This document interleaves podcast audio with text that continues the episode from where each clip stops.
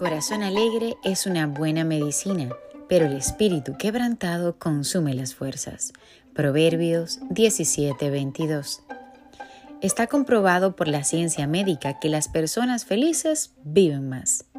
Aún aquellas que están enfermas, padeciendo de cáncer o cualquier enfermedad, aquellos que están en paz con Dios y con los hombres, que no guardan ningún tipo de rencor, tienen más probabilidades de curarse. De una buena actitud y un corazón lleno de fe pueden resultar milagros sorprendentes. Por eso, en las horas más oscuras, aprende a confiar en Dios. Por más problemas que parezcas arrastrar en tu vida, tus sueños, no los dejes abandonados, no los dejes a mitad de camino.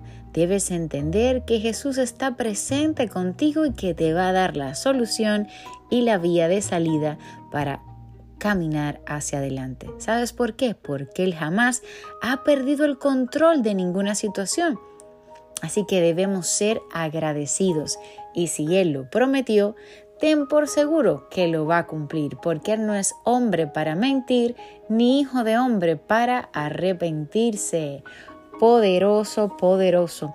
Así que toda esta semana estaremos hablando de cómo tener una salud mental y conectado nuestro corazón a la fuente que es Cristo Jesús para tener una vida llena de gozo y alegría, porque la palabra también dice que Él cambia el lamento en baile. Así que creemos que así será.